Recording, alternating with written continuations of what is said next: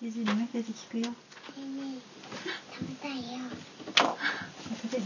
泣いてるわけだもん。い？いいいからか。あえて、うん。普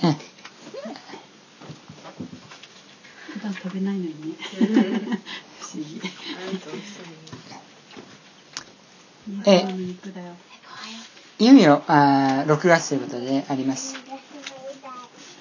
で、えー先週はね、ポータブルストーブをしまって、扇風機を出しました。えーえー今週ね、今日は、あ昨日あたりは少し寒かったんですが、えー中旬になったらまた26度とかね、30度は超えないんですが、そういう風になっています。夏も早いですね。夏も早い。で、先ほど池江さんも言いましたが、もう1年のね、ほとんど折り返し地点である。皆さんどうですか？もう6月。ねね、あの、特にね、まあ、時が経つのは私たちは早いんですが、子供たちにとってもね、今年は早かったんじゃないかなと思います。かんちゃんもう6月。勉強何もしてないみたいなね。そんな感じだったんですが、あのー本当にあの、3ヶ月ぐらいね、まあ、北海道は早かったですから、3月も休んでたましたし、もうステイホームをね、ずっとしていたというわけであります。まあ、しかしながら先週から、あみゆ彼のね、学校も始まって、瀬尾も保育園に行くようになりました。まあ、ルカはね、今月末まででネット授業があるということを聞いています。まあ、でも、そろそろ学校が始まっていくということになります。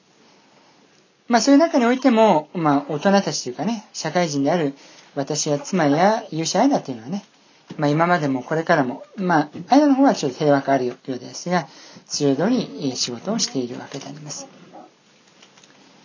で、よく言われるのはコロナはね、第2波、第3波があるんじゃないかっていう話もあります。まあそういうところを本当に、えーまあ必要以上に不安にならならずに、一喜一憂しないでね、まあ私たちは主をイエス様を見続けてね、日々過ごしたいと思うところであります。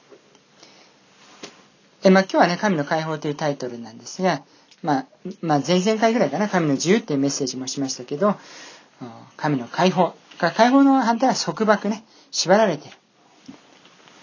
私たちは何かに縛られて生きているものであります。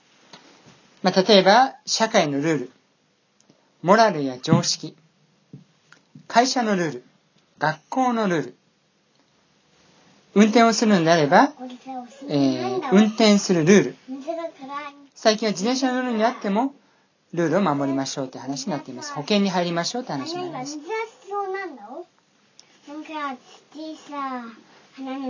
あるいは、バスや地下鉄に乗るのであれば、それにももちろんルールがあります。で、自分で自分に作ったルールっていうのもありますね。まあ、それはあの別の言葉で言うと目標というかもしれません。こうしたい、こうしなければならない、これをやめようとかね。えーまあ、ダイエットしたいっていう人もいるし、えー走りたいっていう人もいるでしょうし、お金を貯めたいっていう人もいるでしょう。まあ、そのためには何をすればいいかということを皆さんがルールをつ作って、あるところは縛っていくわけでありますね。あるいは周りの人とのルール、えー出る杭は打たれるっていうのもあるわけであります。で、最近であれば、もちろんコロナの自粛のルール、マスク着用のルール。まあ、今日もね、午後から皆さん出かける予定があれば、もちろんマスクを持っていかなければならないということですね。まあ、そのようなルールに従うことは、もちろん私は大切だと思っています。ルールを守るということは大切である。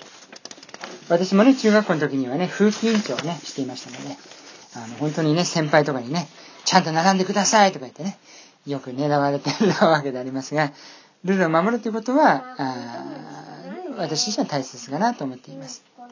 まあ、しかしながら前も言いましたが、従いすぎてはいけないんですね。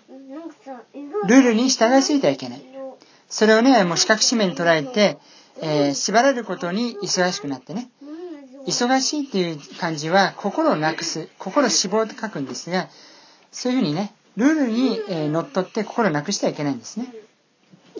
私たちは死か命かを吟味して、命を選ぶことは大切である。まあ若い人に限らず、現代の日本人は特にネット環境にね、縛られやすいものであります。まあそこで誹謗中傷を受けて、えー最近も亡くなった方いますが、死を選ぶ方もいるわけであります。私たちは命を選ぶことは大切である。まあ私はね、まあお母さん、妻はあネット環境のない時代を知っています。まあその時の方が自由だったかもしれませんね。まあ今ね、すっかりお母さんもね、ネットにはまってしまってね、子供たちから厳し厳しい目で見られてるわけでありますが、はいあの、まあそういう、えーそういうね、ところであります。まあ今日もね、私がね、あの、休みなんで運転するよって言ったらね、よかった、これで車でね、ネットできるみたいなね、もう本当にハマってるわけでありますが、えーまあ今日ね、命と、あの、死ということで、えー今日の、み皆さんね、デイリーブレッド新しいやつ渡したと思うんですが、今日のデイリーブレッド、まあ読んだ方はいるかもしれませんが、私読みます。手を差し伸べる勇気。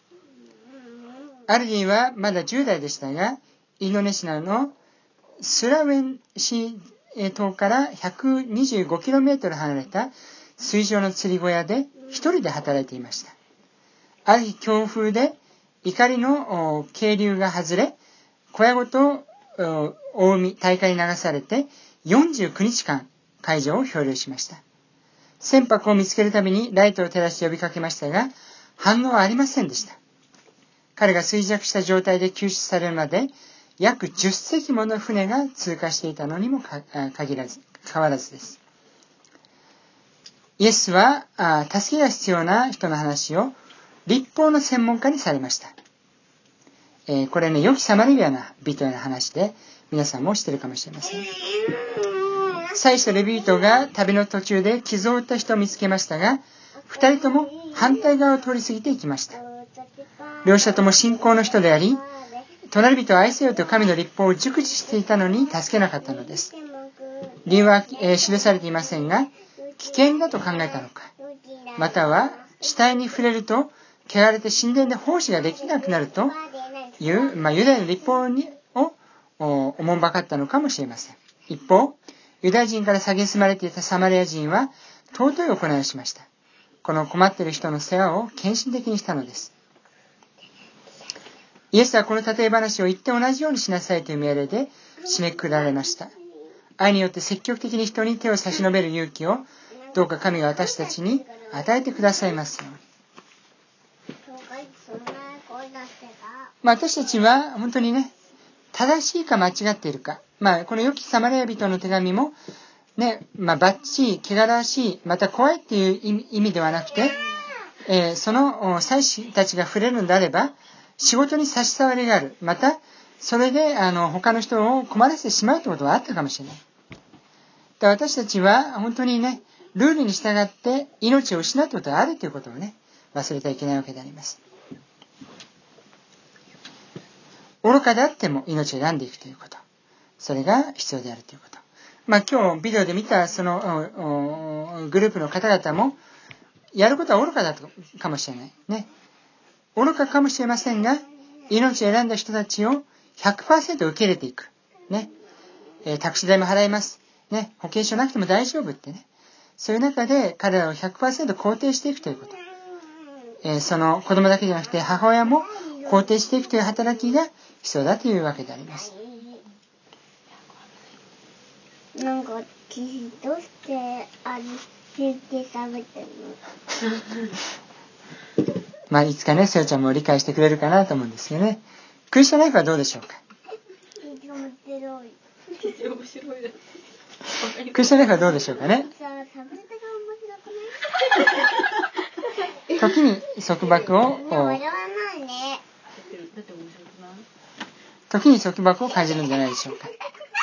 クリスチャンライフね。えー例えば、聖書を読み、祈らなければならない。日曜日に、このように共に礼拝しなければならない。自分の一献金をしなければならない。クリスチャンライフ生きな、クリスチャンらしく生きなければならない。清く貧しく生きなければならない。ね。そういうところで、えー束縛を感じる時もあるのではないでしょうか。まあね、瀬尾ちゃんは今自由人でね、ありますけどね。まあ、当教会の名前、この教会は、神の自由キリスト教会と言います。それは、イエス様による自由、また解放を体験していく教会であるということ。えー束縛ではなく、解放ということですね。えー今日の聖書箇所に、えー行きたいと思いますが、今日の聖書箇所にはこう書いてあります。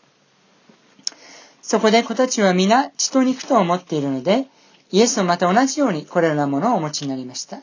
それはご自分の死によって死の力を持つ者。つまり悪魔を無力にし、死の恐怖のために一生涯奴隷となっていた人々を解放されるためでした。この解放を私たちは受けることができるわけであります。今日はこのところから3つほどお話をしたいと思います。まず一番初めに、血と肉。すべての人間は血と肉を持っています。ですから、人間の気持ちを一番理解できるのは人間でありますから。まあね、よく言われるのは、アリだったらアリが一番気持ちがわかるということ。神様であるイエス様は、ですから血と肉を持って、人としてこの地上にお生まれになったわけであります。それはなぜか。それは、私たちを救うためである。そして、私たちと一つとなるためである。一つとなるというのは別の言い方をすると、結婚する。ね。まあ世の中の人に、わ。私たちは、あね、イエス様と結婚するしたらね、ちょっと世の中の人は親と思うかもしれませんが、私たちは知っています。えイエス様と一つになるということ。それがイエス様の願いであるということですね。すべては愛。イエス様の十字架の動機、今日の生産史の動機は愛であるということ。私たちを救うため、私たち一つとなるために、イエス様は十字架にかかられたわけであります。今、イエス様は、えー天国におられて、聖霊様とリーダーに教会を任されています。リーダー。また監督とも言われる、まあ私のような牧師、えーそういうようなものは、あある意味で医者のようでありますね。なぜならイエス様が真の医者であり、真の牧師であるわけでありますから、その従う者として私もお医者であるべき、霊的な医者であるべきだと思っています。まあ私のようなその血と肉を持つ牧師は、イエス様に仕え、またクリスチャンにも仕えていく。まあ、つまり、えーに、えー仕え、家族に仕えていく。そして教会にも仕えていく。えーね、私は支配者ではない。しもべであるということ。まあ、英語で言うとサーバントリーダーであるわけでありますね。私の技術は、あー御言葉と祈り。まあ、進学校などで私もそのように学んできましたが、そしてそれなりに信仰生活も送ってきました。私はもう信仰を持って、まあ、30年以上、信じたばかりのものではないということ。まあ、牧師というのはそのように神様が立てた一つの働きであるわけであります。まあ、別名監督とも言うと思います。まあ、あ牧者とも言えますね。万人、ね、万人とも言えるかもしれない。サーバントリーダーね、しもべのリーダーである。皆さんね、毎日病院行ってますか？そうじゃない。病気の時にね、行きますね。病病院の時には。健康なら必要ないんです。だから、クリスチャンもね、皆さん健康なら牧師必要ないんです、実は。知ってました？私健康、牧師いらないわってね。まあ、聖書歌詞にも書いてあるんですが、神様が教えてくださる。神様が導いてくださいますから、私たちもし健康であるのであれば、牧師は必要ないわけであります。すべてのクリスチャンは毎日御言葉を食べ、毎日祈りによる呼吸をしているのであれば、健全になる可能性は高いんですね。そのような方々は、喜び祈り感謝の危機感で生きて、聖霊様に心が満たされている。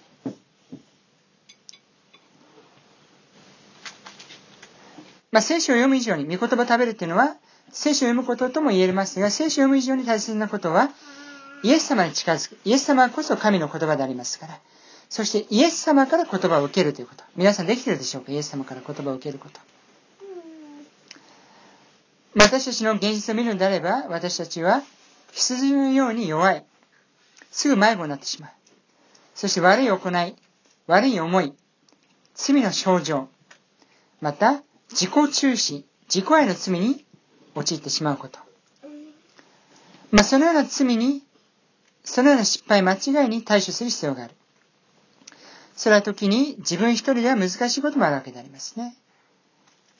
であるから、この血と肉を持つ牧師は、人々の症状を見て、主に祈り、判断し、まあ、時には聞くだけに徹し、時にアドバイスをする時があるわけであります。まあそういう人に使える中において、その医者もそうですが、治るため、回復するためには、束縛があるんですね。例えば、あ自粛というように、あるいはマスクをしなければならないとかね、薬を飲まなければならない。寝なければならない。入院しなければならない。規則正しい生活をしなければならない。それはなぜかというと、治るためである。また霊的に言うのであれば、イエス様につながり、真の解放を得るためである。私もいろんな信仰の先輩、牧師に言われてました。桃山くん、伝道しなさい。聖書を見なさい。よく祈りなさい。ちゃんと献金しなさい。まあそういう言葉も私もこの教会の方々に言う時があると思います。もう苦しんだ？じゃあ祈りましょうってね。苦しんだ？じゃあ御言葉に何て書いてある？イエス様何て言ってますか？ってね。ね、お金がない。献金しましょうってね。皆さんどう思いますか？お金がない時、借金あります。献金しましょうってね。でもね、まあ、ゆきえさんはそういう体験をしたことあると思います。まだか、まだか。まあ、その全ての動機は愛であるということ。ね。命がどうかということ。主はもちろん私たちにも愛を動機とする言動、言葉や行動を願われているわけであります。まあ残念ながらクリスチャンにおいても自己中心。自分の人生の中心は自分。また自分が大好き。自分が一番。まあもちろん自分が一番ということは悪くはない。ね、イエス様が一番であって、自分が一番であればいいと思うんですね。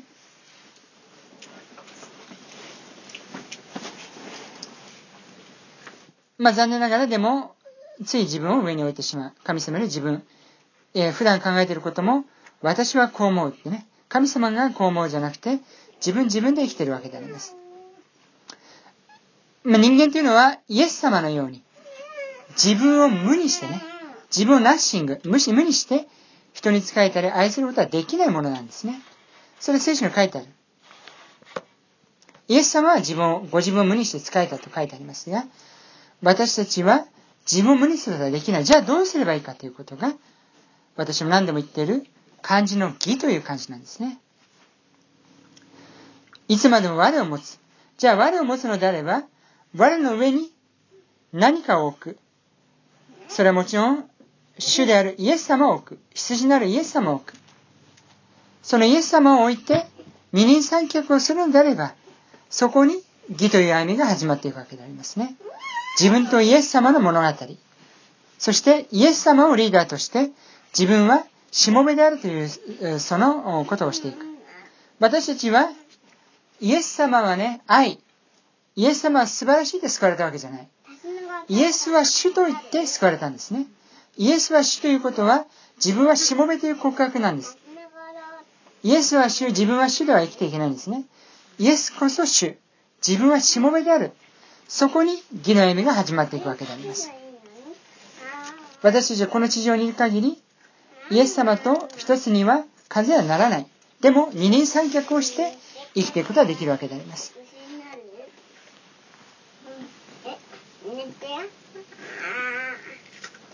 私は牧師として、えー、前回、前々回お話しましたが、このことを願願っています。ガラテヤの4の19。ガラテヤ4の19。私の子供たち、キリストがあなた方のうちに形作られるまで、私はもう一度あなた方を産もうと苦しんでいます。これは牧師の一つの務めだと思うんですね。皆さんが健康であれば牧師はいらない。で、皆さんがイエス様が本当に形作られる。その時まで、え 牧師は進めていくわけであります。そして私たち、この地上の中に不完全でありますが、すいません、この不完全な私たちが、他の人たちにイエス様の愛を伝えていく。イエス様の救いを伝えていくという伝道宣教の働きを神様は計画したんですね。人が救われるのは宣教によるんですね。不完全なものを通して完全な表される。これが私たちの血と肉というわけであります。そしてもちろんモデルは完全な血と肉を持たれているイエス様であるというわけであります。2番目、えー、悪魔を無力にし、悪魔は死の力を持っていますよ、皆さん。イエス様を知らない方々は皆死を死に向かって歩んでいます。そこに天国はないんですね。だから刹那的にもなります。日本の仏教皆さんは、まあ、それを研究したことないと思いますが、極楽浄土というね、表現もありますが、その、キリスト教でいう天国でありますが、これはキリスト教のパクリなんですね、パクリ。もう何千年も前の人たちが、あそのキリスト教のものを仏教に取り入れてきたわけであります。本来の仏教にはそのような教えはない。皆さん知ってるかな？正常仏教、大乗仏教とかね。えー、まあ、上座仏教とかもいろいろ言うわけでありますが、日本においては大乗、大乗というのは大きな救いがある。大きい、たくさんの人が乗れるっていうね。そういう仏教っていうのは、まあ、少女仏教っていうのはタイとかに、えーえー、ありますけど、まあもちろんインドも、そうだと思いますが、まあ本来の教えではないわけであります。えー、大乗仏教というのはキリスト教の影響を多大に受けているわけでありますね。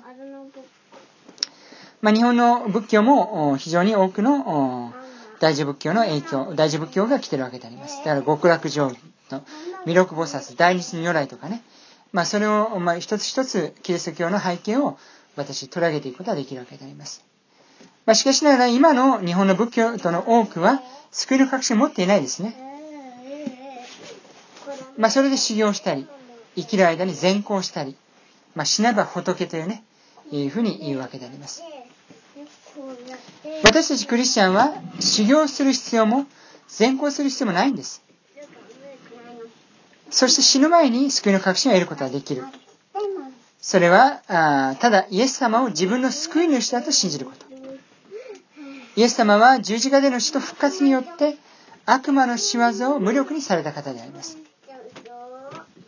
それは私たちを救い、私たちを結婚し、一つとなるためである。イエス様以外に救いはないということが聖書に書いてあります。何度も読んでいますが、使徒の使徒言行録4章12節お読みします。この人による以外に救い、この人ってイエス様ですよ。この人による以外に救いありません。私たちが救われるべき名は、天下に、この名の他人間には与えられていないのです。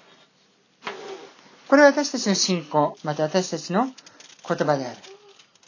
イエス様以外に救いはないということ。これを私たちは皆さんに伝えていく。また私自身が信じることが大切であります。3番目、奴隷となっていた人々を解放。奴隷となっていた人々を解放。まあ、死の恐怖、救われてない人はこの思いを持っているんですね。70歳まで生きていても、90歳まで生きていても、死の恐怖に縛られている人がいるんです。まあ、私、アメリカのね、あの、老人施設行きましたが、まあ、そこはクリスチャン系のものなんですが、本当に希望と尊厳があったんですね。老人、置いてる方に対する尊厳があったんです。しかしながら、まあ、ゆてさんもね、あの、アルバイト、あ実習で行かれたことあると思うんですけど、日本のその老人施設は本当に悲しいね。昔はもっとひどかったです。最近はね、だいぶ改善されてきましたが、でも、本当に、えー、なかなか希望を見出していけないところがあるわけであります。まあ、それではあっても、クリスチャンの家族がいるんであれば、死のとこでかろうじてね、死ぬ前にかろうじてイエス様を信じ疲れる方も、日本において多いんですね。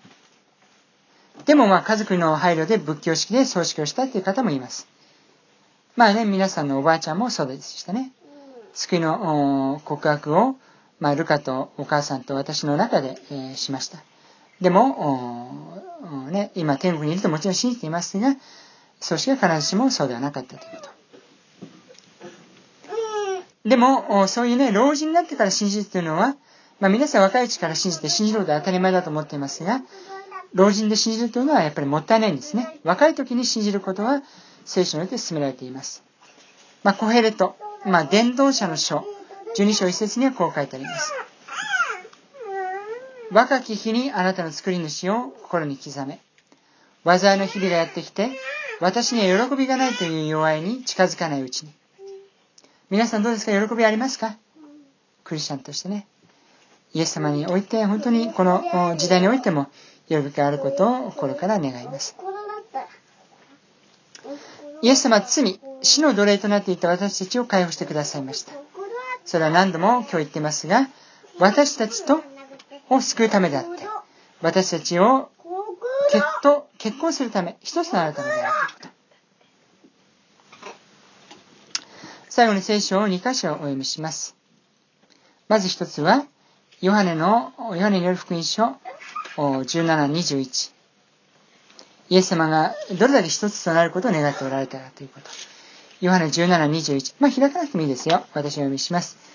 父よ、あなたが私のうちにおられ、これイエス様の祈りですね。父よ、あなたが私のうちにおられ、私があなたのうちにいるように、すべての人を一つにしてください。彼らも私たちのうちにいるようにしてください。そうすれば世は、あなたが私をお使わしになったことを信じるようになります。すべての人を一つにしてくださいというのはイエス様の願いです。ただ、私は先ほど言ったように、カトリックとプロテスタントの一致、このが天国においてはもちろん一致してますが、地上による一致も、イエス様の祈りであるということを私たちは忘れてはいけないわけであります。えー、二つ目に、目視録22章17、聖書の一番最後の方ですが、目視録22の17、お読みします。霊と花嫁が共にいる。霊と花嫁っていうのは聖霊様と花嫁あるキリスあ教会、えー、キリスト教会、クリスチャンですね。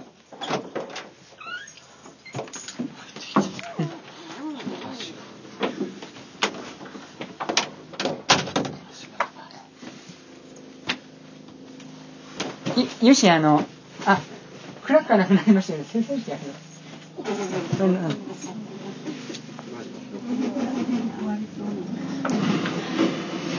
えー、お読みします。霊と花嫁が共に言う。来たりません。これを聞く者も言うがよい。来たりません。乾いている者は来るがよい。命の水が欲しい者は与えなしに飲むがよい。私たちはイエス様の花嫁である。そしてイエス様が十字架がかかったのは、私たちを祝福し、私たちを、クリスチャンを増やし、また私たちと一つになり、私たちを結婚するためである。もちろん、私たちを救うためであるということをね、今日は皆さんとお分かちできれば幸いであります。ではお祈りします。天のお父様、感謝をします。イエス様を送ってくださりありがとうございます。イエス様は私たちの救ってくださり、私たちと一つとなろうと願われている恵みを感謝をします。私たちが自分の束縛ではなく、神様の解放を体験していることができるように助け導いてください。感謝をしてイエス様の皆によってお祈りします。アーメン。